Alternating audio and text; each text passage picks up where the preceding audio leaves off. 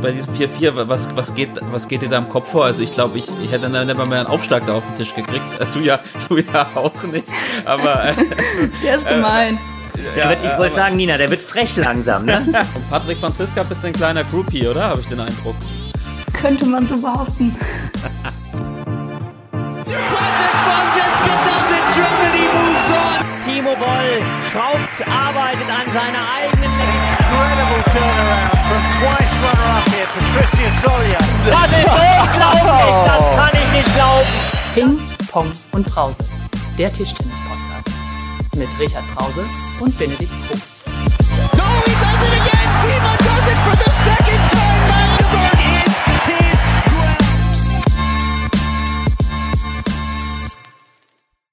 Richard, erzähl doch mal von deinen guten Vorsätzen fürs Jahr 2021.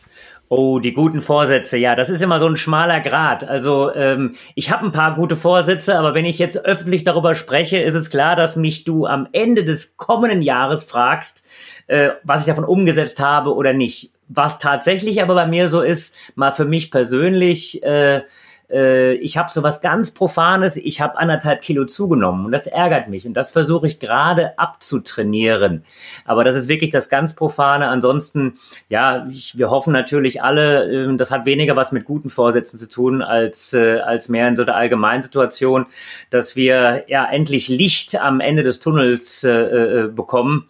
Und äh, ja, dass es wieder Wettkämpfe im, äh, im Tischtennis mit einer neuen Normalität gibt. Dadurch, das wäre das wäre eine tolle Sache, aber es ist eigentlich kein Vorsatz, das ist mehr ein Wunsch. Das ist mehr ein Wunsch. Ja, in diesem Sinne würde ich sagen, wir wünschen auch all unseren Zuhörern nochmal ein schönes neues Jahr. Wir sind noch da, Richard, im Gegensatz zu Donald Trump, der ist nicht mehr da, der ist weg. Ja, ja, das war einer der Wünsche, die tatsächlich dann auch äh, endlich äh, in die Tat umgesetzt worden ist. Aber das war natürlich einmal mehr ein Drama. Also dieser Mann, der darf keinen Posten in irgendeiner Art und Weise mehr, mehr, mehr bekommen. Ich hoffe, dass das amerikanische Recht da ein paar Sachen jetzt vielleicht auch noch äh, so hinbekommt, dass, äh, dass wir diesen Mann nicht mehr sehen. Okay, das heißt, auch beim Deutschen Tischtennisbund sind für ihn die Türen verschlossen. Ähm, Richard, wir wollen äh, natürlich vor allem in die Zukunft gucken. Wir haben auch einen sensationellen Gast heute da. Wir haben aber auch noch eine Altlast aus der letzten Folge, ähm, nämlich dein erstes Duell mit Timo Boll. Ha! Ja, du hast, nicht, du, du, hast nicht geglaubt, dass du gewonnen hast, aber nach intensiven Recherchen ähm, habe ich, wir herausgefunden, dass du tatsächlich gewonnen hast. Also wir, ich habe Timo Boll gefragt, der wusste es natürlich auch nicht mehr. ähm, spricht für aber, ihn, dass er so ein ja, wichtiges Spiel dann verdrängt. Ich habe in den alten äh, Tischtennismagazinen gewälzt und äh, da wurde das bestätigt und die Kollegen von äh, Zugbrücke Grenzau, die haben auch nochmal in ihren äh, Archiven gestöbert und haben im Livestream äh, im Spiel gegen Saarbrücken sind sie darauf nochmal eingegangen. Vielen Dank dafür, die haben das auch bestätigt. Die haben auch etwas Werbung gemacht für unseren Podcast und den Plattenblausch äh, Podcast. Vielen Dank dafür. Ähm, Grenzauer ja auch seinen eigenen Podcast. Ich glaube, sind aktuell die einzigen in der Bundesliga mit äh, Das Rauschen im Walde. Ein sehr schöner Titel, Richard. Ähm, insofern, also es ist bestätigt, du hast tatsächlich einmal gegen Timo Boll gewonnen. Ein schönes Weihnachtsgeschenk, oder? Ein, ein, ein schönes Weihnachtsgeschenk, aber es war sicherlich kein, äh, ich sag mal, weltbewegendes Spiel. Ich, ich meine aber, wir haben irgendwie 5-5 gespielt. Äh, ich habe mir natürlich das dann von dir auch kommen lassen und nochmal nachgeschaut. Ja, aber ich glaube, Timo hat es verdrängt und das ist richtig so. Hast du äh, was anderes? Hast du am Wochenende Clickball geguckt? Die World Ping Pong Masters mit äh, The Flash Fleming und Miss Blizzard Winter. Ja, also ich muss sagen, äh, ich habe äh, den, den Sonntag so ein bisschen äh, Luft gehabt und habe mir das ein oder andere da tatsächlich angeschaut und ich muss sagen, ähm, es ist kein Tischtennis. Äh, es ist, äh, ja, ich will mal sagen, eine an andere Sportart mit ähnlichen Regeln, aber ich fand das schon auch ganz nett und unterhaltsam. Ja, und ähm, erstaunlich auch, wie Sabine, die ja auch schon bei uns zu Gast war, hier sich geschlagen hat. Die äh, hat ja nur einen Crashkurs vom, vom Alex Fleming bekommen und hat dann ein, zwei Mal trainiert und äh, hat dann tatsächlich auch äh, ja, ihr, ihr Erstrunden- oder Achtelfinalspiel gewonnen. Äh, musste dann natürlich gegen den Weltmeister ran, hat keine Chance gehabt. Aber ähm, ich glaube, sie war da sehr pessimistisch und äh, man hat aber gesehen, sie hat sich wirklich da von Spiel zu Spiel und gefühlt von Satz zu Satz gesteigert, hat extrem viel Spaß, äh, Spaß gehabt. Ähm, wie wärst du so im Klickball? Hast du schon mal ausprobiert? Äh, gef gef gefühlt hätte ich gesagt, das äh, ein bisschen spielen kann ich auch, aber äh, Spaß beiseite. Äh, ich glaube, dass äh, wenn man jetzt Bagley sieht oder auch The Flash, Gratul Gratulation nochmal jetzt hier auch zum Titel.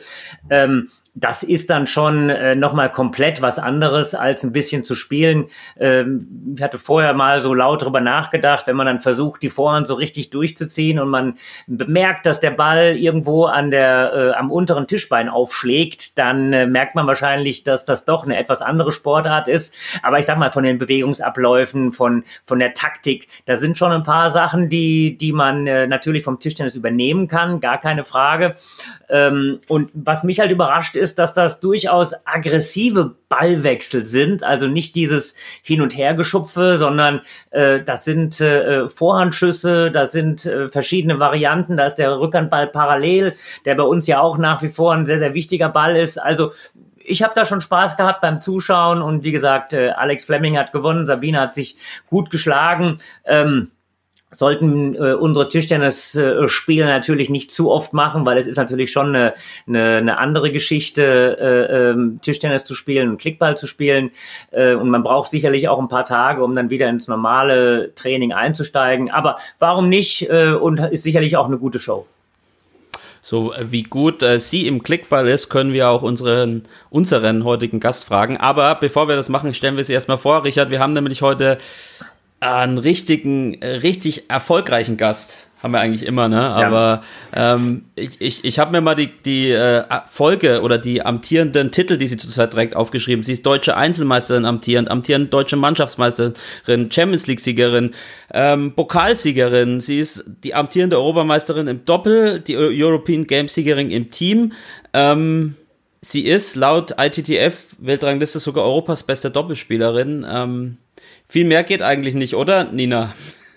Ja, hallo erstmal. Ja, also ich finde es schön und ich hoffe, dass in Zukunft noch mehr dazu kommt. Ja, ich habe mich, es waren so viele Titel, dass ich mich richtig verhaspelt habe. Aber zum Thema Klickball, hast du das schon mal gespielt, Nina? Nee, ich habe noch nie Klickball gespielt und ich weiß auch nicht, was bei mir da rauskommen würde, aber ich kann mir schon vorstellen, dass es Spaß macht. Ja, Voraussetzungen sind eigentlich gar nicht so schlecht. Ähm, hatte Schläge, sensationelle Beinarbeit. Also ich. Äh Richard, was meinst du? Es äh, könnte klappen, oder? Also ich, ich glaube, Nina hat eigentlich so einen guten Touch für, für Tischtennis und äh, ich sag mal, äh, ich könnte mir auch vorstellen, dass da beim Klickball ein bisschen was geht. Ähm, ja, das können wir ja vielleicht irgendwann mal zehn Minuten nach dem Training probieren, aber ich bin mir sicher, dass Nina beim Tischtennis ziemlich gut aufgehoben ist. Und äh, äh, ja, Klickball ist ja wirklich im Augenblick einfach nur mal so eine, so eine, so eine Art Showveranstaltung und äh, gönne ich jedem, aber wir fokussieren uns aufs Tischtennis, das bleibt dabei. Das stimmt. Und wir wissen ja alle, die wirkliche alternative Tischtennisdisziplin ist der Minitisch. Ähm, und da bin ich bekanntermaßen nahezu die Nummer eins. Ähm, Nina, wie viel Eis schuldig dir eigentlich noch? Weißt du das? Lass mich überlegen. Ich weiß es nicht. Zwei, drei, vier, fünf? Wie, hast du ihn im, Mini, im Minitisch geschlagen? Nein, also das nicht. Da habe ich mir wieder welche zurückerspielt. Ich war schon mal tiefer gestanden. Ich weiß schon gar nicht mehr, um was wir alles gewettet haben. Ähm, aber äh, ich bin auf jeden Fall im Minus, das muss ich zugeben. Ich glaube, wir waren mal bei minus zehn. Jetzt sind es vielleicht noch fünf oder so.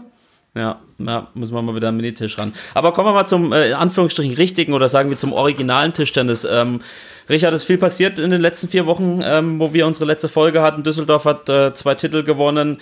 Ähm, ja, Corona ist weiter präsent. Der Spielbetrieb, zumindest in Bundesspielklassen, wurde auch äh, weiter eingestellt. Ähm, es ist auch für uns Amateure kaum möglich zu spielen. Olympia, Richard, gefühlt wackelt es auch ein bisschen. Wie, wie siehst du die Lage aktuell? Ja, also äh, heute bin ich tatsächlich äh, nach Flugdaten gefragt worden seitens des DOSB. Insofern äh, äh, bedeutet das natürlich erstmal nicht viel, aber ähm, wir hoffen natürlich alle, dass äh, äh wir dann so ein bisschen ähm, äh, zu unserem Glück im positiven Sinne Olympia zwingen können, indem wir eine ganz normale Planung natürlich auch machen.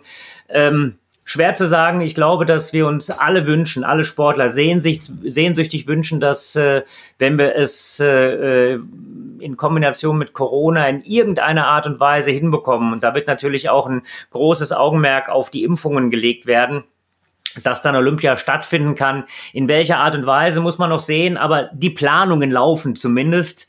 Äh, das kann ich mal verraten und ansonsten ja muss man muss man Prinzip Hoffnung weiter ansetzen. Es gibt die ersten Wettkämpfe und und es gibt ja schon auch äh, einfach Rückmeldungen, wenn mehr und mehr Impfstoff im Raum steht äh, und mehr verimpft werden kann, dann hoffen wir auch, dass mehr und mehr Veranstaltungen stattfinden können und deswegen hoffen wir auch, dass Olympia stattfindet viel Hoffnung. Nina, wie du, ja, Olympia ist ja für dich auch ein Thema. Wie, wie siehst du die Lage? Wie bitter wäre es äh, für dich und für euch, wenn Olympia tatsächlich ja abgesagt werden würde?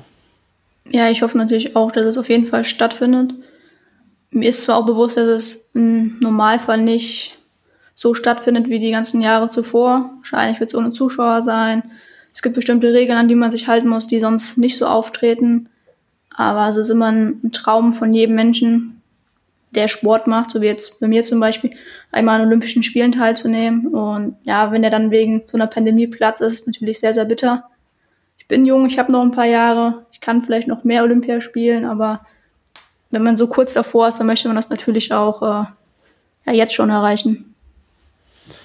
Ja, Richard, äh, da, da sagt die Nina was Richtiges. Sie ist noch jung und hat sicher noch einige Olympias äh, vor sich, aber ich sag mal so, die älteren Semester, für die wäre es schon auch, auch bitter, wenn, wenn dann tatsächlich das Gesamt äh, komplett abgesagt wird, oder? Also ja. gerade für die Routinierten.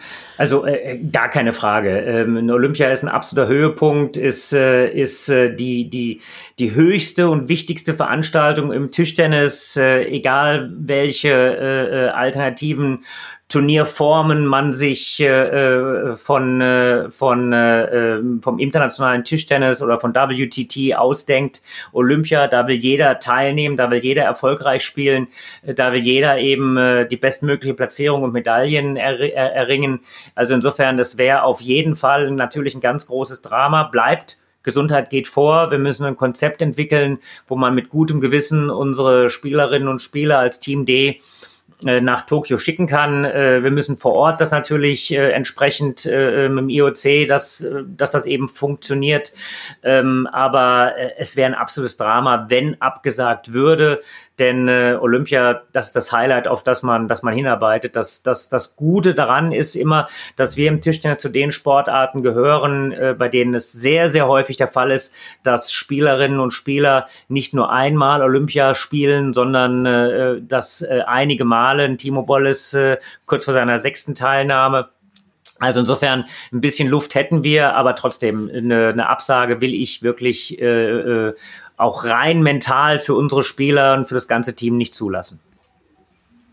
Das ist, ähm, das ist gut. Ich hoffe, diesmal, äh, diesmal klappt es dann auch wirklich. Wir haben es ja letztes Jahr schon gehofft, ähm, aber ich denke, da war die Lage noch ein bisschen anders und ähm, wir hoffen das Beste, dass sich das alles zum Guten entwickelt, aber es ist ja nicht nur Olympia, äh, Richard und Nina, es ist ja auch ja die Turniere noch bis dahin, ähm, wo es um Qualifikationen geht, wo es um Weltranglistenpunkte geht. Ähm, jetzt steht der ja offizielle World Table Tennis Auftakt vor der Tür mit dem äh, sogenannten Middle East Hub in Katar. Das äh, soll von Anfang bis Mitte März gehen. Ähm, es sind zwei Turniere. Lass uns kurz darüber reden. Richard, äh, erklär doch bitte mal kurz, äh, was es damit auf sich hat und wie das alles funktioniert und wer wie qualifiziert ist. Das ist nämlich äh, ziemlich kompliziert und ich glaube, es gibt keinen besseren in Deutschland als dich, der das erklären kann. Ja, jetzt hast du schon mal auf zwei Probleme hingewiesen. Du hast gesagt, lass uns kurz drüber reden und erklär es kurz. Erstens Dinge, die so nicht kurz zu erklären sind und zweitens bräuchten wir da wahrscheinlich einen eigenen Podcast. Ähm, ja, ich versuche mich trotzdem kurz zu halten. Ähm, die WTT hat äh, quasi den gesamten Turnierkalender ja, reformiert. Ich will mal sagen, versucht es zu revolutionieren. Ähm, es gibt verschiedene Turnierformen. Die äh, höchstrangige äh, Turnierform ist äh, äh, der Grand äh, ähm, ähm ach, wie heißt Smash. Grand Smash, Grand ganz Smash. genau. Ich habe jetzt äh, äh, nicht ans Tennis gedacht. Also der Grand Smash, da unten drunter werden äh, bis zu acht WTT Champions gespielt. Und unter dieser Turnierserie gibt's die Star Contender und darunter die Contender. Äh, was tatsächlich neu ist, dass es äh, ganz spezielle Restriktionen gibt. Der Star Contender und der Contender, so wie ich aufgezählt habe, gehört quasi zur dritten oder vierten Stufe, also eine etwas niedrigere Stufe insgesamt. Deswegen dürfen aus den Top 20 eigentlich nur äh, vier Spieler im Maximum spielen. Jetzt hat man für äh, den, den Start in Middle East äh, so ein bisschen die, die Regeln ja angepasst. Also es dürfen beim Contender vier aus den Top 20 und beim Star Contender acht aus den Top 20 spielen. Ähm, ja, und das ist so ein bisschen äh, äh, so eine Geschichte, dass dann, wenn die ersten vier der Weltrangliste melden, werden diese vier genommen äh, und dann darf Position fünf bis zwanzig nicht in einem Contender an den Start gehen. Und äh, ähm, das nennt sich jetzt äh, Player Down Restriction. Ähm, und äh, das führt am Ende dann dazu, dass äh, äh viele Spieler aus den Top 20 bei Contendern und Star-Contendern nicht an den Start gehen dürfen. Und was tatsächlich noch neu ist, dass insgesamt äh, nur, ja, also als Größenordnung 96 äh, Spieler in die Qualifikation dürfen. Und äh, wenn vier Leute aus den ersten 20 äh, beim Contender teilnehmen, je nachdem, für welche Turnierform man sich entscheidet, vielleicht nochmal zusätzlich 28 äh, im Hauptfeld sind, so dass man im Endeffekt so Pi mal Daumen immer so 140, 150 Starter hat. Und wir haben es jetzt in der Meldeliste gesehen. Also alle Spieler, die nicht äh, so ganz grob unter den ersten 150 der Welt sind, die müssen hoffen, überhaupt in das Feld zu kommen. Äh, das ist eine der, der Dinge, die wir als DTDB sehr kritisch sehen. Ich weiß nicht, vielleicht kann Nina auch nochmal was dazu sagen, wie sie das einschätzt. Denn äh, wenn jetzt äh, der Contender oder der Star-Contender schon so eine klare Restriktion hat und wir Spieler entwickeln wollen, nicht jeder Spieler oder nicht jede Spielerin ist ja unter den ersten 100 schon platziert, dann frage ich mich, wie das möglich sein soll, wenn denn schon eine Spielerin äh, äh um die 150 kaum in ein Feld kommt dann wird man große Herausforderungen haben, äh, wie man insgesamt äh, Punkte sammeln kann. Äh, da wird es vielleicht in Zukunft weitere Turnierserien unten drunter unter dem Contender und Star Contender geben. Da steht im Raum den sogenannten WTT Feeder. Also ne, noch eine Stufe unten drunter, wo dann hoffentlich viele Spieler aus der niedrigeren äh, Bereich der Weltrangliste starten können. Aber so ist es wirklich eine Revolution äh, und ich weiß nicht, ob das insgesamt äh, allein zielführend ist. Aber natürlich, man muss sich auch auf diese Sache einlassen. Also insofern, ähm, Nina, du bist zumindest im Hauptfeld, wenn äh, Plan A läuft und äh, Katar und äh, Star Contender und Contender gespielt wird. Aber ist schon was ganz Neues, oder? Ja, definitiv. Also ich bin selbst ein bisschen gespannt, was noch passiert, in welche Richtung sich das alles entwickelt. Ähm, man hat jetzt noch nicht so viele Informationen generell, wie es auch ja, im Laufe des Jahres weitergehen soll. Aber generell jetzt für die Turniere ist es halt natürlich sehr schwer für die Jüngeren überhaupt ins Teilnehmerfeld zu kommen. Und ja, ich finde das jetzt auf der einen Seite natürlich gut. So hat man ein bisschen besseren Zeitplan Übersicht, wer wann spielt. Aber ja, im Ganzen finde ich es eigentlich blöd, weil so natürlich deutlich viele Spieler, Spielerinnen sich überlegen, ob sie überhaupt in den Profibereich gehen, weil sie gar keine Möglichkeit haben, ja, international starten zu können, überhaupt in die Teilnehmerfelder zu kommen und das sehe ich als großes Problem. Ja, ja. Also ich, ich würde da noch mal so so einen Gedanken, Benedikt, wenn ich das darf, ne, weil eigentlich äh, leitest bitte. Ich, bitte, ich, ich, ich, kann, ich, ich kann auch nur zuhören die ganzen 90 ja, Minuten, das ist gar also, kein Problem. Ich sag mal, man, man muss sich ja insgesamt für, für neue Dinge öffnen, das ist ja eine ganz, ganz wichtige Sache. Aber wenn ich jetzt sehe, dass der Contender oder der Star-Contender nicht unbedingt zu den höchstrangigen Turnieren gehören, dann äh, ähm, ist es, denke ich, notwendig, dass man darüber nachdenkt und diese Zeit muss man natürlich auch dem Konzept geben, äh, welche äh, Wege und Möglichkeiten man eben hat äh, für die Spieler in der zweiten Reihe. Ähm, ein Weg könnte natürlich sein, äh, viele Turniere parallel laufen zu lassen. Wenn nämlich drei Contender oder drei Star-Contender in der gleichen Woche parallel laufen, dann würde es natürlich klar sein, dass dann eben äh, die Spieler natürlich bei einem Turnier nur an den Start gehen können und dann würde sich vielleicht so ein bisschen entzerren. Ähm, eine andere Alternative eben äh, parallel den, den Feeder eben tatsächlich dann einzuführen für die etwas niedergerankten Spieler. Das sind Dinge, von denen ich hoffe, dass sich WTT darüber Gedanken macht, denn es kann natürlich oder es muss natürlich ein Ziel sein, den Top-Bereich weiter nach vorne zu bringen, gar keine Frage. Hier wird es notwendig sein, zu überlegen, ob man äh, wirklich den Spielern vorschreibt, welche Turniere gespielt werden müssen, äh, wie viele Turniere gespielt werden müssen, aber da hat WTT natürlich auch seine eigene Meinung, denke ich. Ähm, aber es wird vor allem eben auch notwendig sein, äh, dann zu sehen, wie man die nächste Generation in Position bringt. Denn äh, es nützt ja nichts, wenn ich nur den Ist-Zustand unterfüttere und für die nächsten Generationen Türen versperre. Äh, da müssen wir Türen öffnen. Ja, und ähm, ein Patrick Franziska zum Beispiel, äh, der ist jetzt die Nummer ja, 16, glaube ich, ne? Der hätte eigentlich gar keine Möglichkeit gehabt, bei diesem Turnier mitzuspielen, denn äh, ja, die, ich sag mal, die Plätze der besten vier, besten 820 sind dann belegt und im Endeffekt kann es dann passieren, dass ein, ein Spieler, der auf Platz 50 gerankt ist, spielen darf, aber ein Patrick Franziska auf äh, den Top 20 nicht spielen darf. Genau. Ich glaube, der hat jetzt eine Wildcard bekommen. So. Hilf mir kurz auf die Sprünge. Ja, genau. Der hat eine Wildcard bekommen, wo wir uns natürlich auch beim katarischen Tischtennisverband für bedanken. Aber es ist natürlich schon insgesamt äh, schwierig zu erklären. Also äh, die neuen Begrifflichkeiten PDR, ja, also Player Down Restriction, ähm, hört sich klasse an, amerikanisiert, aber es ist natürlich schon eine Sache, wo man äh, einfach hinterfragen muss, dass äh, äh vor allem, wenn es in der Zeit jetzt äh umgesetzt wird, wo jeder ja auch froh ist im Hin hinsichtlich auf unser wichtigstes Turnier, die Olympischen Spiele, ähm, wo man eben Punkte sammeln möchte, wo man versuchen möchte, eben sich nochmal zu positionieren, dass das eben äh, tatsächlich vielleicht nicht unbedingt der richtige Zeitpunkt ist, um das so zu beginnen, so umzusetzen. Aber ja, das ist nicht unsere Entscheidung gewesen. Ja, Nina, ihr habt ja äh, national zumindest die letzten Monate relativ viel gespielt. Kürzlich erst wieder einen Titel abgegriffen, die deutschen Pokalmeisterschaften mit TTC Berlin Eastside. Äh, Nochmal herzlichen Glückwunsch dazu. Ähm, aber international habt ihr jetzt auch schon seit, seit einem Jahr fast nicht mehr gespielt. Ähm, mit welchen Gefühlen blickst du dann auf so einen ja, Restart? Ja, es ist natürlich schon komisch. Mein letztes Turnier waren, glaube ich, die Ungarn Open. Das war im März letztes Jahr, meine ich. Ähm, ja, jetzt natürlich dann so ein Turnier zu spielen, ist für alle ein großes Turnier. Alle wollen spielen, jeder will teilnehmen. Und keiner weiß wirklich, ja, wo er jetzt steht. Wir haben alle viel trainiert, würde ich behaupten. Ähm, aber Training ist natürlich was anderes als im Wettkampf.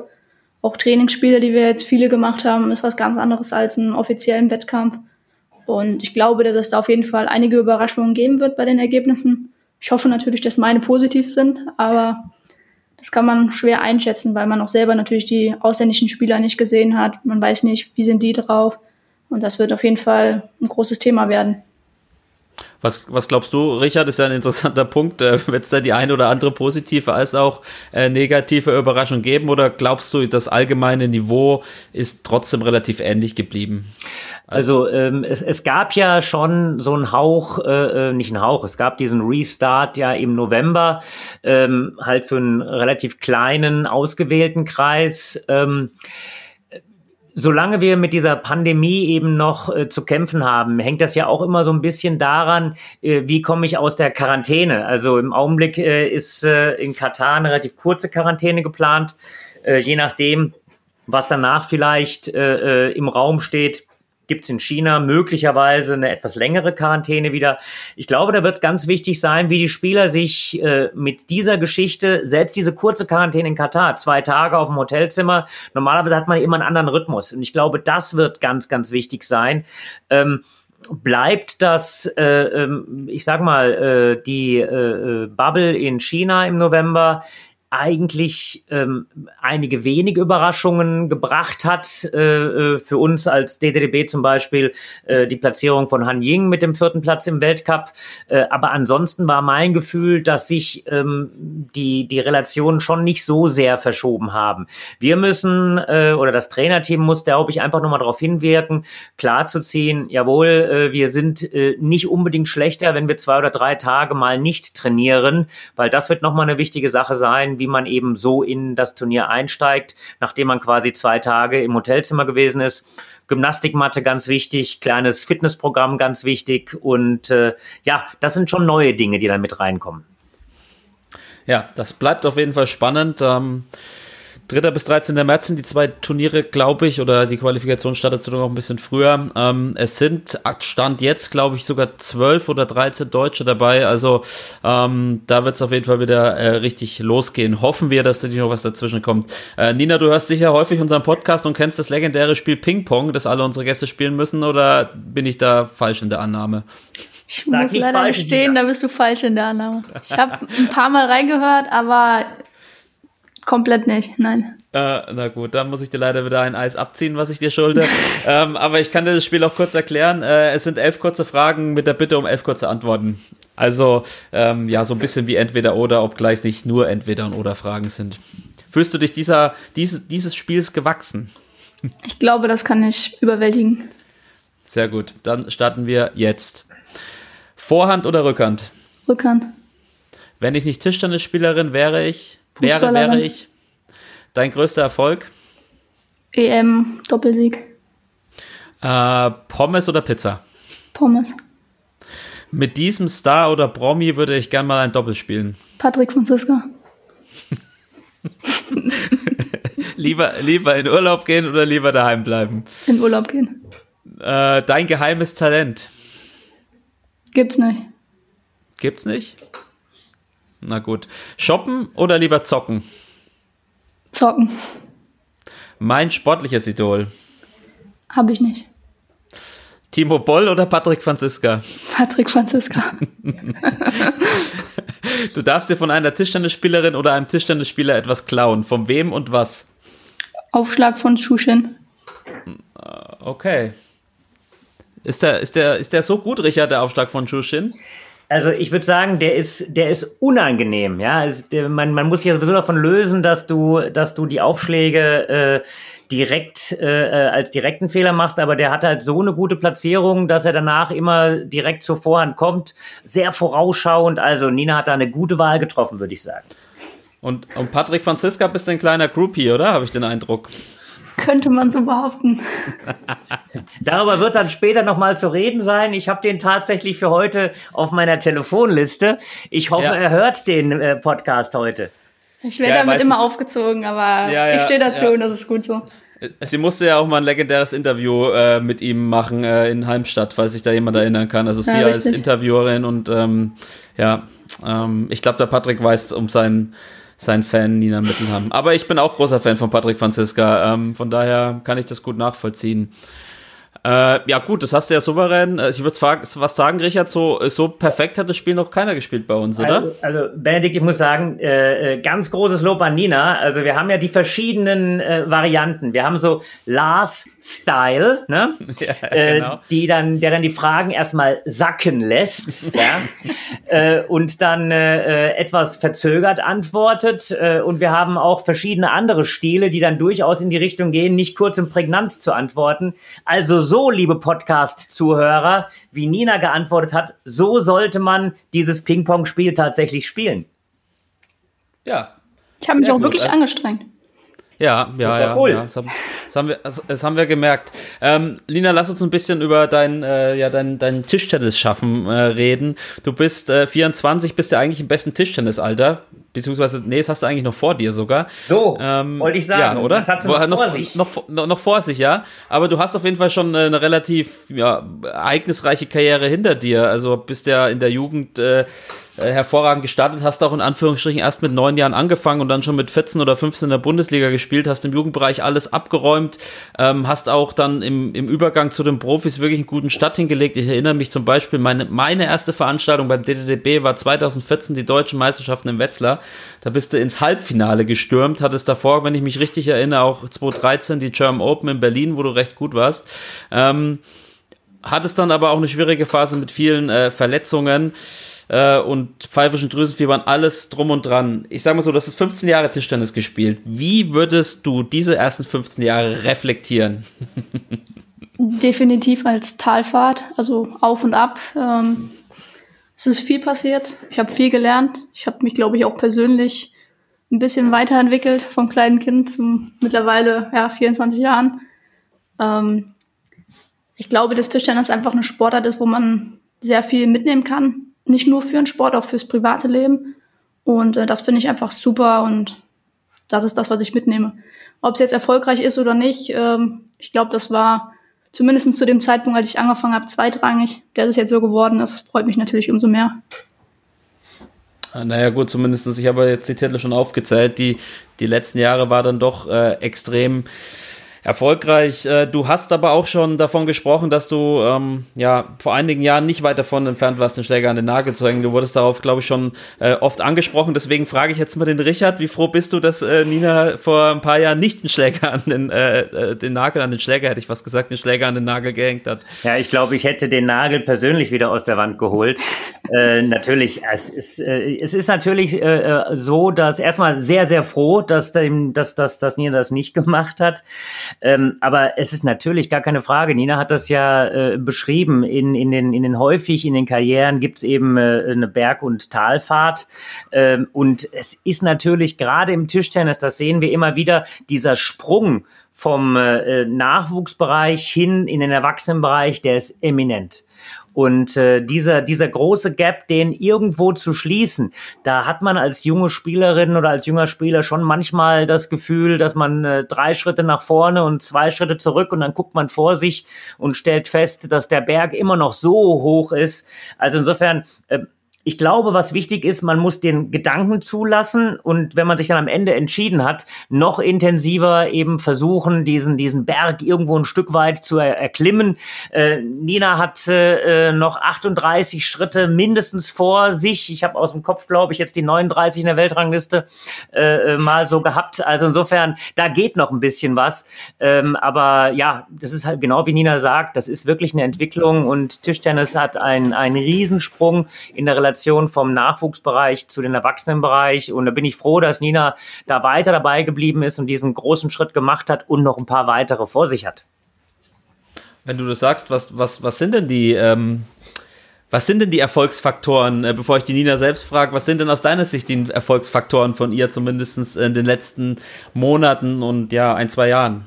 Nun, ich denke, was einfach wichtig ist, dass man äh, äh, eine gewisse Konstanz versucht eben äh, reinzubringen, denn du hast vorher gesagt, äh, man muss über die äh, Verletzungen, äh, die einen natürlich immer wieder auch zurückwerfen, äh, sprechen.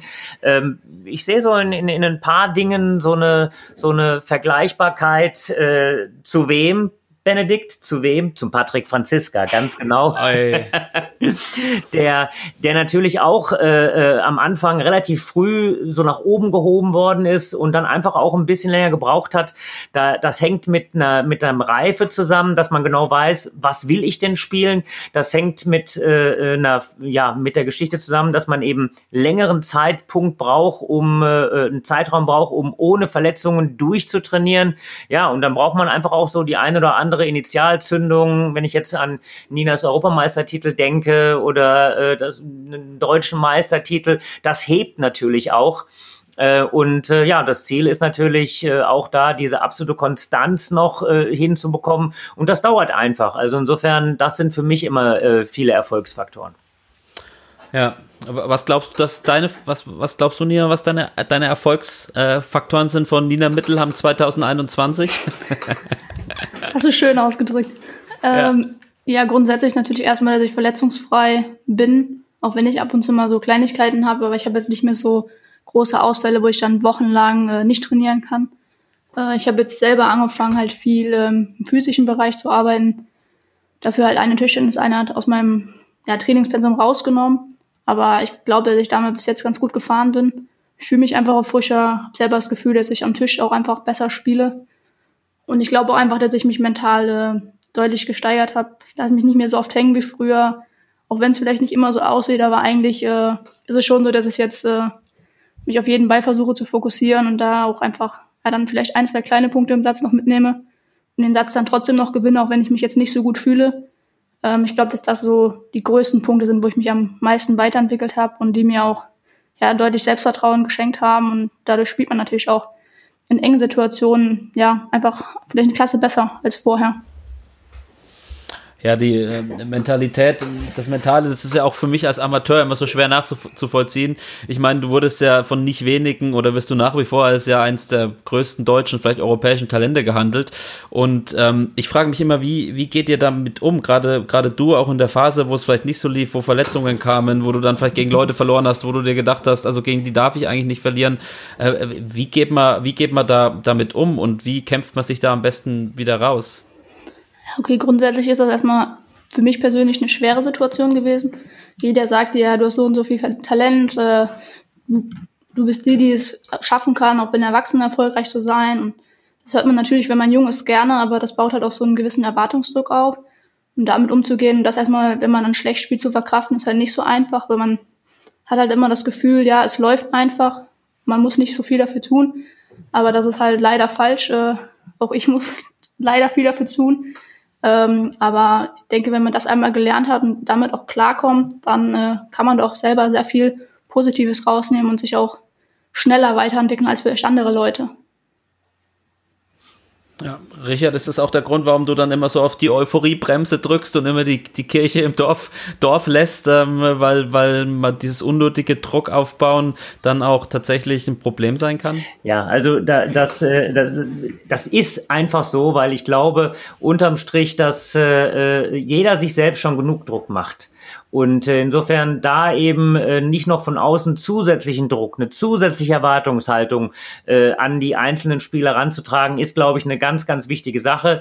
Was man nach innen kommuniziert, ist dann mitunter was ganz anderes. Aber nach außen da so ein bisschen den Ball flach zu halten, darauf hinzuweisen, dass das Ganze eben eine Prozess und eine Entwicklung ist, äh, wo man eben auch viel Zeit für braucht, denn die wenigsten Spieler sind äh, ohne diese drei Schritte vor, zwei Schritte zurück äh, Thematik nach ganz oben gekommen. Da gibt es ganz, ganz wenige Ausnahmen und äh, insofern äh, ein Hauch Euphoriebremse, um dann so ein bisschen Ruhe sich äh, zu geben, um sich zu entwickeln. Ich glaube, da fährt man ganz gut mit.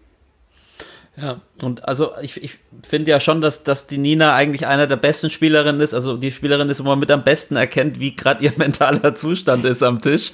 Ähm, das ist bei dir eine große Brand, äh, Bandbreite von ja, Nervenmaschine, wir haben jetzt das Champions League Finale gesehen, das war ja wirklich, wirklich unglaublich gegen Linz, dann, dann, dann irgendwie 3-0, 3-1 führen, dann 3-3, 4-3, dann Fehlaufschlag und dann siehst du das, dieses Spiel noch 6 zu 4, also wirklich, wo du dir denkst, also Wahnsinn, ähm, äh, was, was die für Nerven hat, ähm, ja, bis zu so Spielen, wo du dann in so einer Abwärtsspirale gefühlt äh, gerätst. Ich glaube, das kennt jeder Amateurspieler auch. Ähm, was passiert da bei, bei dir im Kopf und warum sind die Unterschiede so groß, dass du vielleicht an einem Tag so richtig mental stark bist und am anderen vielleicht dann äh, eben in so, ein, ja, in so eine Abwärtsspirale gerätst?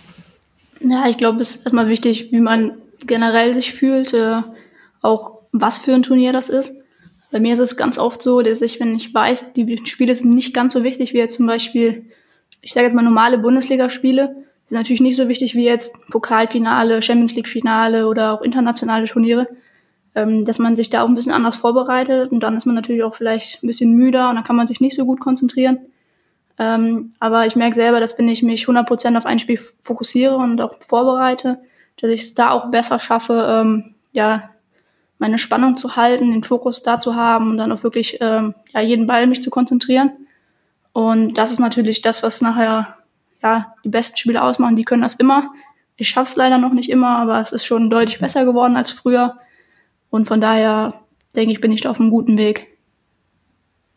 Richard? Ich glaube, dem ist, dem ist nichts hinzuzufügen. Ja, je weniger Aussetzer nach unten äh, man hat, desto, desto kompakter und konstanter äh, äh wird man. Äh, und äh, Nina hat natürlich immer noch mal den einen oder anderen Aussetzer. Das gehört wahrscheinlich aber auch dazu. Äh, Nina ist nicht schon 24. Nina ist erst 24. Wenn man mal sich viele Spieler, egal ob im, weiblichen oder männlichen Bereich anguckt, dann stellt man wirklich fest, die meisten Europäer, die erreichen ihren, ihren Peak eigentlich eher so in der zweiten äh, 20er Hälfte. Natürlich gibt es ein paar Ausnahmen, aber in der, in der klassischen Entwicklung äh, braucht man ja so ein bisschen Zeit, um zu, zu reifen und, und seine Konstanz zu entwickeln. Deswegen sage ich, Nina ist erst 24 und nicht schon 24. Ja, auf jeden Fall, vor allem aus unserer Perspektive, ne, Richard?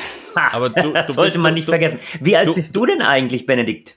Ja, ich bin ein bisschen jünger als du. Also du bist ja auch erst 42. Ähm, ja, danke dafür. 42. Was willst du trinken? Darüber sollten wir sprechen. Sehr schön. äh, man sollte sich den Sport, äh, Sportdirektor immer äh, wohlgesonnen halten, äh, nicht wahr, Nina? Aber ich würde gerne noch mal auf ähm, auf, ich habe das Gefühl, wir reden heute so viel über Mentalität und Kopf schon wieder, aber was Positives jetzt zu diesem Champions League-Finale, ähm, in diesem letzten Satz, äh, bei diesem 4-4, was, was, geht, was geht dir da im Kopf vor? Also ich glaube, ich, ich hätte dann nicht mehr einen Aufschlag da auf den Tisch gekriegt. Äh, du ja, du ja auch nicht. Aber äh, Der ist gemein. Der wird, ich wollte sagen, Nina, der wird frech langsam, ne? ja, aber es ist ja gut ausgegangen, sonst würde ich es auch gar nicht ansprechen. Aber es, was, was, was denkt man sich da als, als Profisportler in so, einem, in so einem Moment? Die Frage dann auch an Richard, der hat ja auch solche Momente erlebt. Aber erstmal an Nina. Ja, also generell in dem Moment habe ich nicht so viel nachgedacht. Es war eher so, als ich den ersten Satz verloren hatte, ich glaube, dann habe ich 4-11 verloren, bin ich untergegangen. Da habe ich eher so gedacht, boah, ich will jetzt nach Hause, das wird schwer. Ähm, aber als ich dann den Fehlaufschlag gemacht habe, dachte ich mir, ja gut, 4-4.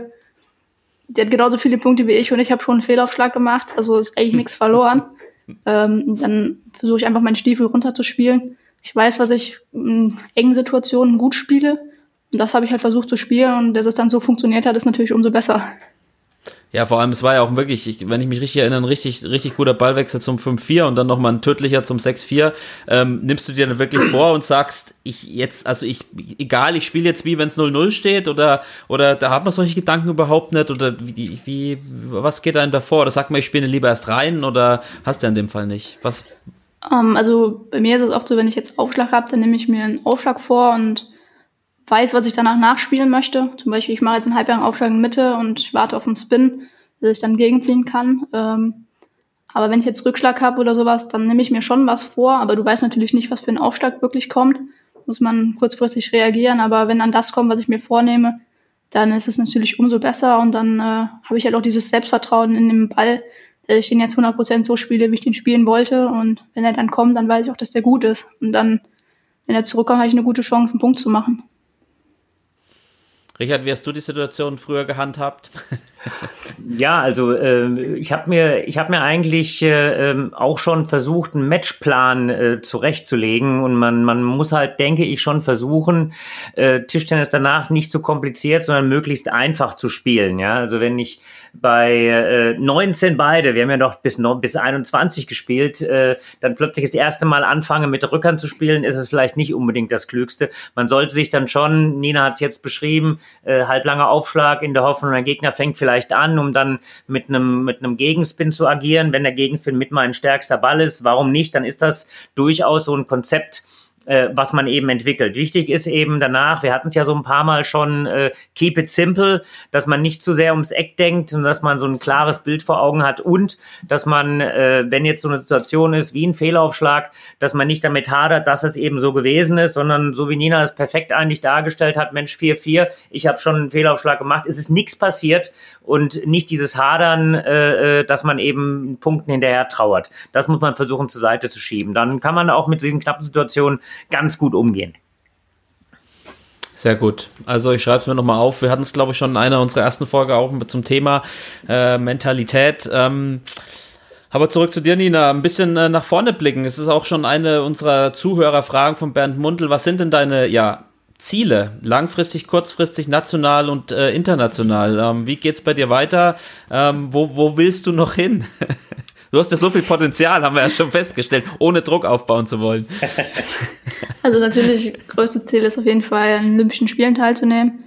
Dann da bestmöglich auch natürlich äh, ja, spielen, jetzt nicht nur teilnehmen. Ich denke, wir kommen aus Deutschland. Ähm, Deutschland ist eine große Tischtennisnation. Hat man ja zum Beispiel auch 2016 in Rio erlebt, dass die deutsche Damenmannschaft auf einmal eine Silbermedaille in der Mannschaft geholt hat, wo man, man vorher jetzt nicht unbedingt gerechnet hat. Wenn man sowas nochmal wiederholen könnte, wäre natürlich umso schöner. Ähm, ja, das ist auf jeden Fall das größte Ziel. Ähm, sonst würde ich gerne mal Einzel-Europameisterin werden. Doppel habe ich es jetzt schon geschafft. Mit der Mannschaft noch nicht. Das ist natürlich auch noch was, was ich gerne ähm, schaffen möchte. Ähm, aber eigentlich schaue ich meistens eher so auf die Weltrangliste. Ich bin jetzt, glaube ich, 39 und da ist auf jeden Fall das nächste Ziel, dann in die Top 30 zu kommen und mich dann da auch zu beweisen, nicht äh, stehen zu bleiben. Okay, und du versprichst auch, ähm, dass du nicht den Schläger an den Nagel hängen willst, so schnell wie ihr uns. Also mein Plan ist auf jeden Fall bis Paris noch zu spielen. Und was dann ist, wird neu entschieden. Paris war 2028, oder Richard? Ja, ich glaube so. Ich bin auch schlecht mit Zahlen. Und, und ich habe schon gesagt, ich glaube, wir haben, wir, wir haben die Nägel alle aufgekauft, damit keiner den Schläger mehr an den Nagel hängen kann. Aber ähm, das, du bist ja schon Nina, auch so ein Familienmensch und jemand, der, der sich nicht nur um Tischtennis Gedanken macht. 2024 ähm, ist ja doch ein bisschen, also schon relativ früh. Aber wie, also ich will jetzt nicht, will jetzt nicht, dass du deine Karriereplanung hier irgendwie äh, da, darlegst. Aber bist du auch jemand, der bis 40 spielen möchte tendenziell? Oder äh, sagst du, ähm, ich habe vielleicht auch noch andere Dinge, du hast auch Abitur gemacht, ähm, noch andere Ziele, die vielleicht dann noch gar nicht in allzu unfassbar weiter Zukunft äh, aktuell werden könnten? Also Stand jetzt möchte ich auf jeden Fall nicht bis 40 spielen, aber wenn ich 35 bin und immer noch so viel Spaß am Tischtennis habe, äh, dann warum nicht? Äh, wenn mein Körper mitmacht, man sollte niemals nie sagen, aber grundsätzlich, ja, habe ich so gesagt, also auf jeden Fall bis Paris, so im Olympiazyklus zu gucken, ähm, wie dann auch mein Körper ist und wenn ich dann sage, okay, ich fühle mich gut, äh, Tischtennis macht mir immer noch Spaß und ich spiele immer noch auf einem guten Niveau oder kann noch besser werden, dann warum nicht noch vier Jahre spielen? Ähm, Familie ist natürlich auch irgendwann ein Thema. Gerade als Frau muss man da noch mal anders drauf gucken als als Mann. Als Mann ist es vielleicht ein bisschen einfacher in der Profikarriere eine Familie zu gründen als als Frau jetzt. Aber ja, ich bin noch jung. Ich habe noch ein paar Jahre Zeit und dann gucken wir mal, was kommt. Ja, das, das ist noch ein bisschen hin. Richard, ähm, Du musst, glaube ich, viele Nägel verstecken. ja, ich bin da, ich bin da ganz, ich bin da ganz entspannt. Ich, ich denke, entscheidend ist, das muss ja jeder Spieler für sich selbst, jede Spielerin genau, für sich genau, selbst genau. entscheiden. Ähm, es muss Spaß machen. Es ist eine Profikarriere. Es ist äh, äh, nicht immer nur Spaß, auch wenn äh, ich so diesen klassischen Satz äh, äh immer, immer wieder höre. Ja, beschwert euch halt, ihr Sportprofis. Ihr habt ja euer Hobby zum Beruf gemacht. Ganz so einfach ist es nicht. Und äh, es macht ja auch absolut Sinn, so wie Nina es darstellt, das in so einem Vierjahreszyklus neu zu äh, äh, bewerten. Äh, ich glaube, dass äh, tatsächlich äh, Spieler äh, in Europa, Spielerinnen in Europa, wir holen noch mal den Herrn Patrick Franziska äh, aus der Ecke, ähm, ja, der der tatsächlich eben erst Ende 20 so diesen diesen nächsten Schritt noch mal gemacht hat. Und ich glaube, dass du dich auch eben jenseits der 30 auch noch weiterentwickeln kannst, aber und das hat Nina ja auch schon dargestellt, da sind dann auch viele Faktoren, die mit reinkommen. Und am Ende muss es trotzdem immer noch ein bisschen Spaß machen. Das ist ein, ein sehr schönes Plädoyer auf die Tischtenniskarriere. Ähm, kommen wir mal noch zu unseren Zuhörerfragen. Ähm, von Daniel 519i. Wer ist deine Lieblingsdoppelpartnerin, Nina? Ja, also ich kann ja eigentlich nur Christine Lang sagen, äh, weil mit ihr war ich am erfolgreichsten und wir verstehen uns ja. privat halt auch sehr gut und es hat einfach Spaß gemacht und ja, bis jetzt äh, würde ich das so belassen. Ja, übrigens auch ein äh, herausragendes Beispiel für die Vereinbarkeit von Beruf und Familie, wie wir es gerade bes besprochen haben. Ähm, genau, EM 2018 war das, oder? Genau. In Alicante, ja, ja, ja. War auch ein total enges, enges Finale, wenn ich mich richtig erinnere.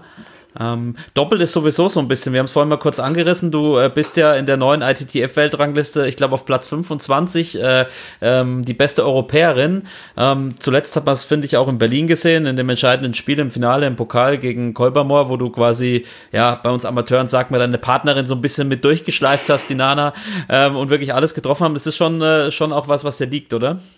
Ja, definitiv. Ich spiele halt auch sehr gerne Doppel und ich glaube auch mein Spielsystem ist ganz gut fürs Doppel spiele gut Aufschlag, Rückschlag. Doppel ist noch mal ein bisschen einfacher, finde ich, als im Einzel. Man hat nur eine Tischhälfte, die man abdecken muss, hat man ein bisschen mehr Möglichkeiten. Und auch, dass ich einen guten Gegenspin habe, Doppel hat man ein bisschen mehr Zeit, habe ich ein bisschen mehr Zeit, mich zu den Bällen zu stellen, ähm, dass ich da halt auch ein bisschen mehr Risiko dann spielen kann. Und wenn ich die Bälle treffe, dann ist es halt für meinen Partner auch deutlich angenehmer das stimmt. Aber man hat auch, äh, man hat auch mehr, mehr Verantwortung halt. Dafür muss er auch spielt für seinen Partner mit und gerade da trumpfst du dann immer auf. Also insofern, Richard, äh, wenn du mal eine gute Doppelspielerin brauchst, aber das weißt du wahrscheinlich schon, ne? Ja, aber das ist halt auch so ein Punkt, finde ich, im Doppel gerade. Äh, für mich persönlich, im Einzel, da kann man, wenn es vielleicht nicht so läuft, lässt, lässt man sich eher hängen als jetzt in der Mannschaft oder im Doppel. Und ich glaube, dass ich deswegen da auch nochmal ein bisschen echt ein, zwei Prozent besser spiele als im Einzel, wenn ich mich nicht so gut fühle. Ja, ist, ist glaube ich, ein Punkt, äh, das, mir geht es zum Beispiel auch so. Also deswegen, es wird ja auch immer viel diskutiert äh, jetzt im Amateurbereich mit dem äh, Durchspielen der Spiele. Also wenn jetzt quasi das Spiel schon entschieden ist und man spielt trotzdem noch die verbleibenden Spiele, da habe ich auch echt ein Motivationsproblem. Dann, ähm, das geht, glaube ich, vielen so. Auf der anderen Seite hat man trotzdem mehr Druck, wenn man für eine Mannschaft spielt oder für, ein, äh, für, äh, für, äh, für einen Doppel, als wenn man nur für sich selbst spielt. Ähm, Richard, das ist eigentlich ein, ein, gutes Zeichen, wenn man quasi fürs Team äh, seine besten Leistungen abrufen kann, oder? Ja, also ich, ich, äh, was, was mir dabei immer so ein bisschen äh, in den Kopf kommt, ist, dass ja viele sagen, äh, die auch nicht so tief im Tischtennis drin sind, naja, also ist Tischtennis wirklich eine Mannschaftssportart? Aber Tischtennis ist schon eine Mannschaftssportart, ja. Deswegen ähm, diese, diese, dieses Zusammenhalten äh, im Doppel für eine Mannschaft, deswegen finde ich auch das äh, Olympiasystem mit dem Doppel äh, eine, ganz, ganz äh, interessante Variante. Also insofern äh, würde ich Tischtennis da schon als Mannschaftssport bezeichnen. Und äh, ja, da, da zerreißt man sich vielleicht noch ein bisschen mehr. Nächste Frage, beziehungsweise Fragen. Ganz viele kamen zu deinem Ausrüster. Du hast letztens verkündet, dass du einen Ausrüsterwechsel hast. Ähm, wie lange hast du mit Butterfly gespielt und wer ist dein neuer Ausrüster? Ich glaube, das hast du noch gar nicht bekannt gegeben. Ich weiß nicht, ob du das hier tun möchtest. Also, erstmal mit Butterfly war ich, ich glaube, seitdem ich, eigentlich, wo ich angefangen habe, äh, ich habe ein Jahr Tischtennis gespielt, dann habe ich nach Uerdingen gewechselt. Dann habe ich äh, Iliko Mamura halt kennengelernt und seitdem ja, aber ein Stein gemeißelt, dass ich Butterfly gespielt habe, bei Butterfly war und ähm, das war auch eine schöne Zeit, das war auch gut so und habe ich auch viel mitgenommen und was zu meinem neuen Ausrüster, da kommt in naher Zukunft ein paar Informationen mehr. Sehr gut, wir, wir bleiben gespannt. Das klingt, ähm, das klingt spannend, genau. Es klingt spannend, ja. Ähm, wir werden sehen. Birgit Klein 24 fragt, welches waren deine liebsten Fächer in der Schule? Könnte ich mir vorstellen, was das war. Definitiv Mathe und Sport. Okay. Mathe ähm, ist nicht dein Ernst. Doch, ich hatte Mathe-LK. Ich habe immer gerne Mathe gemacht. Okay, ich schicke meine Kids zu dir. Dann können wir auch mal ein bisschen Nachhilfe äh, nehmen, wenn wir Budgets ausrechnen müssen, Richard, oder Weltranglistenpunkte oder so. Dann fragen wir einfach jetzt immer Nina. Nina oder Dima. So, Bexen Farm hat gefragt, warum hast du noch keine nach seinen eigenen Wünschen gefertigte Klinge. Stimmt das denn überhaupt? Wie, äh, ähm, wie ist das denn mit, äh, mit Butterfly oder grundsätzlich bei euch mit Klingen, mit Schlägern? Ja, gut. Ich denke, es gibt genug Hölzer auf dem Markt äh, und da sind viele gute Hölzer dabei. Egal von welcher Firma jetzt. Und man kann viel ausprobieren. Und ich habe halt damals ein gutes Holz gefunden, mit dem ich mich wohlgefühlt habe. Und warum soll ich dann wechseln, wenn ich ein gutes Holz habe, mit dem ich gut spiele, mit dem ich also zu dem ich auch Vertrauen habe in engen Situationen, dann ja jetzt nicht meinen Schläger irgendwie einen Vorwurf mache, wenn ich einen Fehler mache und ich glaube, dass das auch ganz wichtig ist. Ja. Ähm, Toys Pitt hat noch eine Frage gestellt. Vielleicht wisst ihr schon, wer sich hinter ihm, hinter ihm verbirgt. Ähm, ich, ich sage nur so viel, er war auch schon zu Gast bei uns. Der Peter. Du, ja, der Peter Heckert, genau, der äh, Physio. Ob du auch ohne Smiley auf der Hand positiv, positiv sein kannst, fragst du. Erzähl uns die Anekdote, die dahinter steckt. Ja, das ist eine gute. Ähm, ich weiß nicht mehr genau, bei welchem Turnier es war.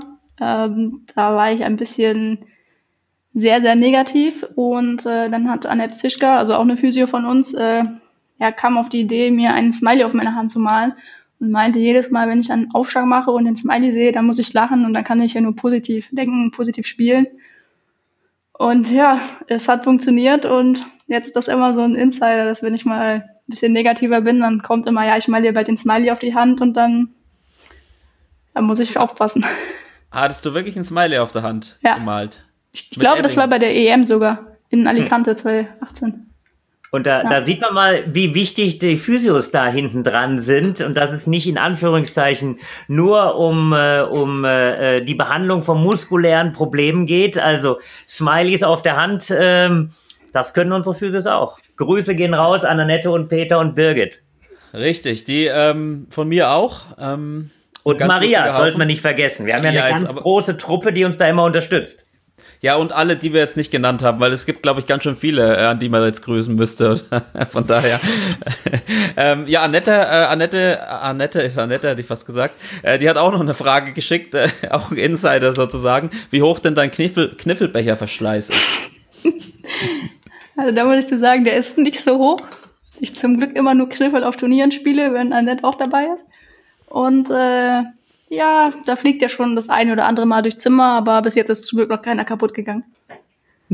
Ja gut, einen Kniffelbecher kaputt machen, da muss man schon, da muss man schon richtig Power haben und das wäre dann auch die Überleitung zu unserem letzten Thema heute. Du bist ein Meister der Überleitung, Benedikt. Das kann keiner so gut wie du. Wahnsinn. Und zwar geht's um, um Power in Tischtennisschlägen, um Endschläge mit Vorhand, mit Rückhand. Richard, du kennst mich ein bisschen, wir haben das ein oder andere Mal gespielt, ja. Ich möchte auch nochmal betonen, dass du schon mal einen Satz gegen mich verloren hast, egal ob du da zu 100 oder nur zu 60 Prozent gespielt hast. Aber du weißt sicher, ich kann eigentlich keinen Ball tot machen. So, und jetzt ist meine Frage an euch, vielleicht erst an Richard. Wie kriege ich meine, bei mir vor allem die Rückhand schneller? Das. Ja, also ähm, da brauchen wir zwei Stunden, wenn wir über deine Rückhand sprechen. Wobei deine Rückhand ist ja die bessere Seite, das möchte ich nochmal Ja, betonen. Deswegen ja, über die Vorhand. ähm, also es ist, es ist tatsächlich immer so ein bisschen eine Frage des Timings. Es nützt dir nichts, wenn, äh, wenn du eine unglaubliche Beschleunigung aufbaust und du bist äh, erst dann mit der Hand, mit dem Arm, äh, mit dem Körper schnell, wenn der Ball schon wieder weg ist.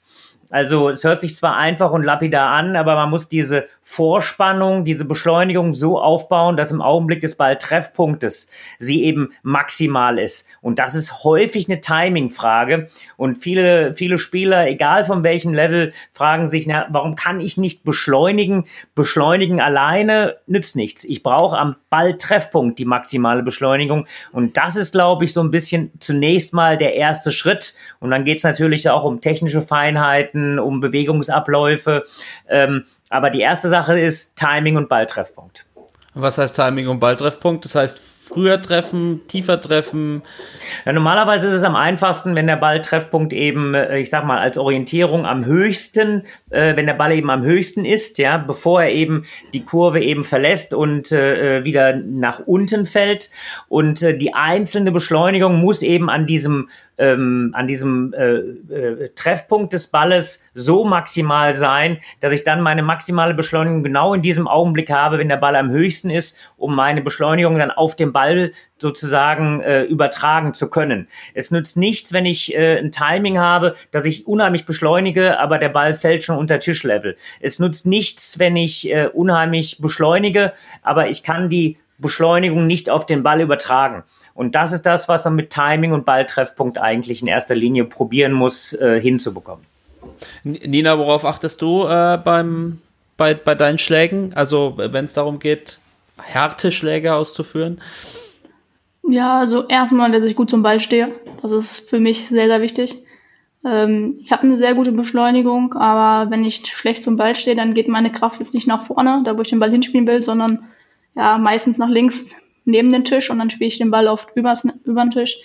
Ähm, das ist für mich sehr wichtig und ja, zum anderen halt den Ball nicht hinterm Körper zu treffen, sondern vor dem Körper, dass ich eine gute Distanz zum Ball habe. Und am mö- bestmöglich natürlich immer die gleiche, dass ich äh, ja dann nicht so viel verändern muss, damit der Ball äh, immer gleich gut aus meinem Schläger rauskommt und ja möglichst fest oder gut platziert auch äh, beim Gegner ankommt. Ohne, ohne Druck aufzubauen, aber du, du gehörst halt nun mal zu den besten Offensivspielerinnen in Europa. Ähm, war das schon immer so oder wie hat sich das bei dir entwickelt, die Schlaghärte? Oder war es schon mit neun oder zehn so, dass du einen richtigen Zug gehabt hast? Oder hat sich das wirklich erst entwickelt? Ich glaube, dass das mit den Jahren so ein bisschen gekommen ist. Als ich ganz klein war, ähm, habe ich viel Ball auf dem Tisch gespielt, aber als ich dann angefangen habe, im Aufschau-Rückschau-Bereich mehr zu machen, ähm, wo ich dann versucht habe, natürlich schnell den Punkt zu machen, mit einem besseren Aufschlag habe ich oft einen nicht so guten Rückschlag bekommen und wenn du dann halt eine Chance hast, dann gehst du halt auf den Punkt gewinnen, weil das sind die einfachsten Punkte, die du machen kannst. Umso länger der Ballwechsel wird, umso schwerer wird es nachher einen Punkt zu machen, weil der Gegner sich auch darauf anpasst. Und ja, also ich glaube, es war so 15, 16, so dieser Altersabschnitt von mir, wo ich da einen deutlichen Sprung gemacht habe, äh, der mich auch spielerisch deutlich weitergebracht hat. Und das ist natürlich einfach, ja, das, wo, wo ich halt auch viele einfache Punkte immer noch mitmache. Hast du, hast du ein Vorbild, wenn es um diese Bereiche geht im Tischtennis? Mm, Nee, nicht wirklich. Also ich gucke mir immer mal ein paar Spiele an. Natürlich die Asiaten spielen das besonders gut, aber jetzt ein Vorbild habe ich nicht.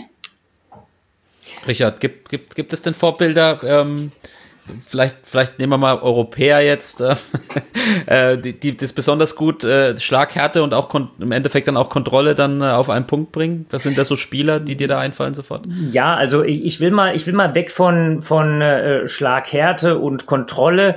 Ich äh, äh, gehe mal mehr in die Richtung äh, schneller Topspin oder harter Topspin. Ähm, das ist tatsächlich, das sind so Feinheiten, über die man sich manchmal nicht unbedingt äh, äh, Gedanken macht. Äh, ähm, der gefährlichste Topspin ist nicht unbedingt der, der unglaublich hart ist, sondern der unglaublich schnell ist. Das hängt, genau wie Nina gesagt hat, an äh, Körperschwerpunkten, an die Art und Weise, wie ich mich zum Ball bewege und letztendlich natürlich auch am Timing. Und dann ähm, muss man so ein bisschen schauen, ähm, was für eine Art Spielertyp brauche ich denn? Mitunter ist es ein klein wenig auch Gott gegeben, dass man äh, äh, einfach eine, wie sagt man, du hast vorhin mal gesagt, einen guten Zug hat. Äh, ich sage dann immer eine schnelle Hand hat äh, und die Beschleunigung eben nicht mit einem frontalen Balltreffpunkt zu sehr kombiniert, sondern so einen leichten tangentialen Balltreffpunkt und trotzdem es schafft eben Geschwindigkeit und Härte zu kombinieren. Ähm, Nina hat das ziemlich gut. Äh, wir haben im Patrick Franziska jemanden, wir haben äh, im Rückhand, aber zum Teil auch im Vorhandbereich mit Dimitri Ovtcharov, der wirklich diese extreme Schlaghärte hat. Von den früheren Generationen konnte sowas äh, Soltan Feyer Konrad ziemlich gut umsetzen. Also dass es sowohl schnell als auch hart war und äh, in, in seiner in seiner Umsetzung seiner seiner Bewegungsfähigkeit, vor allem beim Vorhand-Topspin. Und äh, ja, das sind Dinge, die man sich ein bisschen erarbeiten kann aber die natürlich auch so ein bisschen den einzelnen Spielern in die, in die Wiege gelegt werden. Ja, das klingt nicht so gut. also mit Benedikt, der Wiege. Wir, wir, gucken mal in deine Wiege, was da noch alles so drin ist. Also gehen wir mal davon aus, dass in der Wiege nicht allzu viel drin liegt. Wie könnte ich das denn trotzdem trainieren, äh, dass ich da ein bisschen Beschleunigung reinbekomme? Oder ist das immer ein Gesamtpaket, das da passen muss? Fragst du Nina oder fragst du mich? Ich frage ähm, Lass mich kurz überlegen. Ich frage erstmal dich und dann frage ich Nina, wie ihr Training aussieht. Okay, also ich sag mal, die, die, diese, diese, diese Beschleunigkeit, wie ich schon gesagt habe, diese Beschleunigung, wie ich schon gesagt habe, ist natürlich äh, schon, hat man eine Chance, das etwas zu verbessern. Ja, ähm, aber äh, ich sag mal, die Art und Weise, wie du das machst, das könnte natürlich mit einem moderaten Krafttraining sein. Ich, äh, ich selbst komme aus einer Generation, wo man immer wieder auch nochmal mit, äh, mit ganz leichten Gewichten, so eine Art Gewichtsschläger gearbeitet hat. Ich weiß, dass, äh, dass das der ein oder andere vielleicht nicht ganz so laut, aber immer wieder auch für sich nutzt. Das kann zum Beispiel so sein. Ich glaube, wir hatten das auch mal kurz thematisiert, dass man äh, ähm, im Schattentrainingsbereich arbeitet arbeitet, indem man einfach nur noch mal einen zweiten Belag auf seinen Ersatzschläger klebt, also zwei Belege auf der Vorhand, zwei Belege auf der Rückhand, um dann einfach einen, einen äh, den, den Schläger 200 Gramm schwerer zu machen insgesamt. Äh, ein Belag wiegt ja Pi mal Daumen um die 100 Gramm, etwas weniger oft, ja. Ähm, aber so könnte man dann tatsächlich den Armzug etwas verbessern.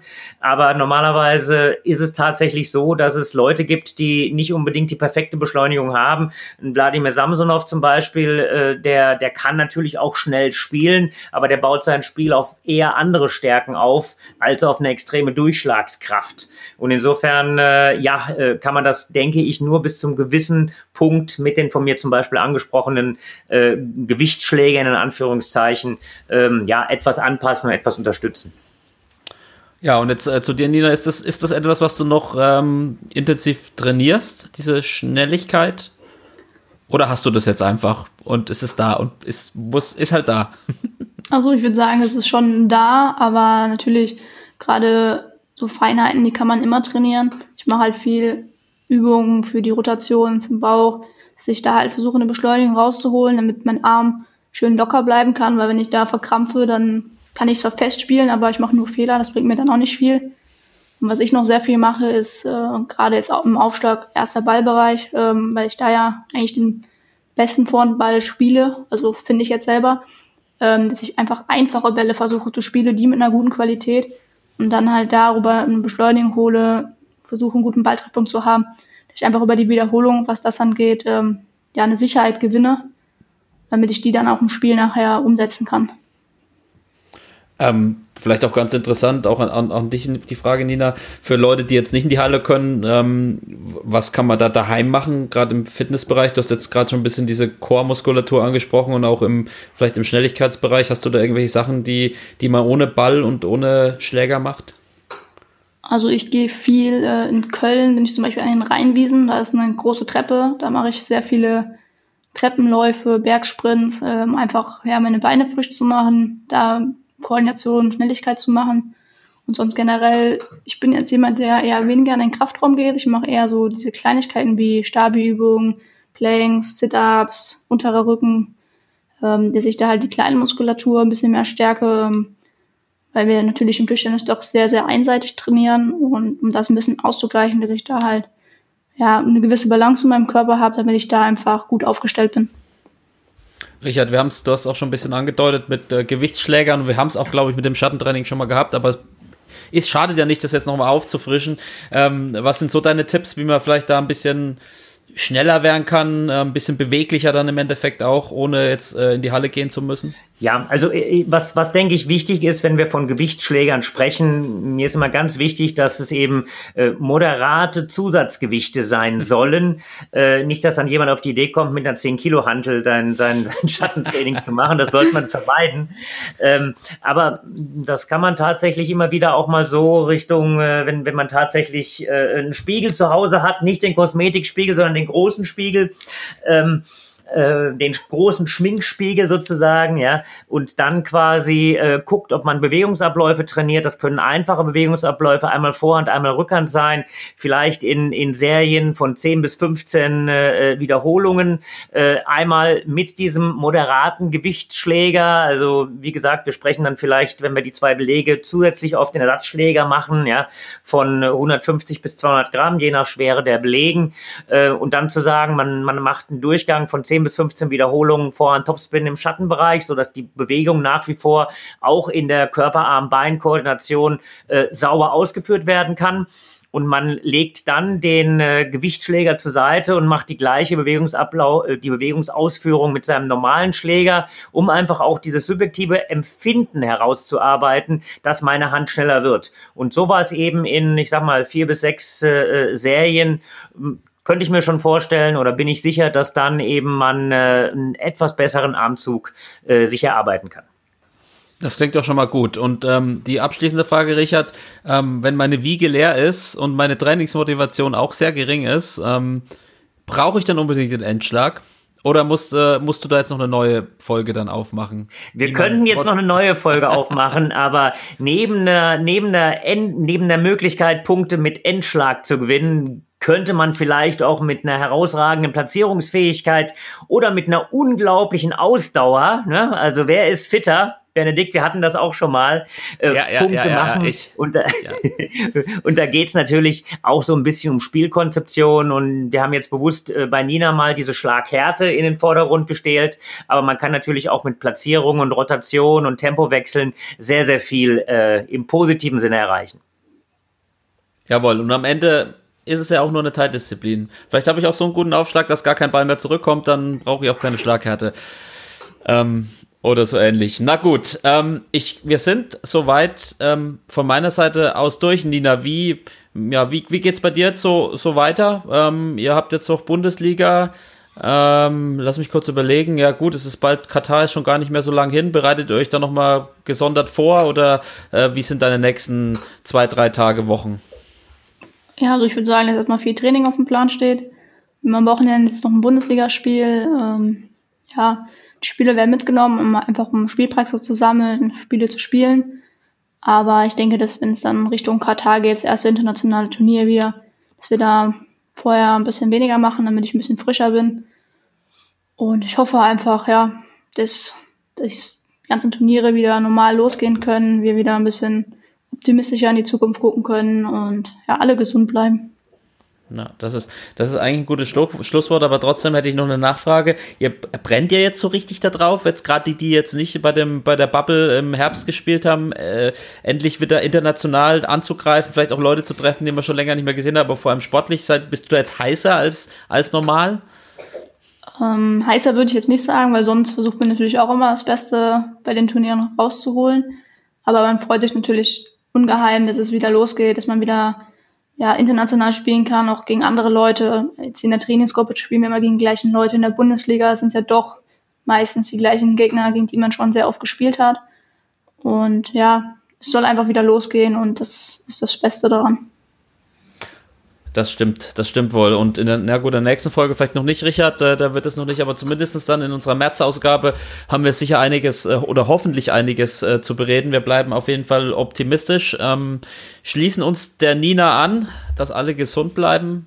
Ähm, ein Hinweis noch, wir haben, unsere Deutsche Tischtennisakademie hat auch einen Podcast mit äh, Raul Nelson, dem ehemaligen Chefredakteur des Magazins Tischtennis. Der hatte äh, Helmut Hampel in, im, im Interview, den legendären Helmut Hampel. Äh, Richard, ganz interessante Sache, einer, der sehr, sehr, sehr viele Einblicke in Tischtennis äh, hat und äh, viel geleistet hat, ähm, jetzt bei uns ja offiziell im Ruhestand ist, im Unruhestand. Richard, vielleicht noch zwei Worte dazu zum Helmut, zum Guten. Den laden wir aber auch noch mal ein, habe ich schon äh, Habe ich schon eingetütet. das, hast, das hast du schon eingetütet, das ist ja, Wahnsinn. Ja, ja ähm, also ich, ich denke, Helmut ist äh, äh, wirklich einer der Trainer, der der Tischtennis äh, in Deutschland unglaublich äh, nach vorne gebracht hat. Das äh, darf man nie vergessen.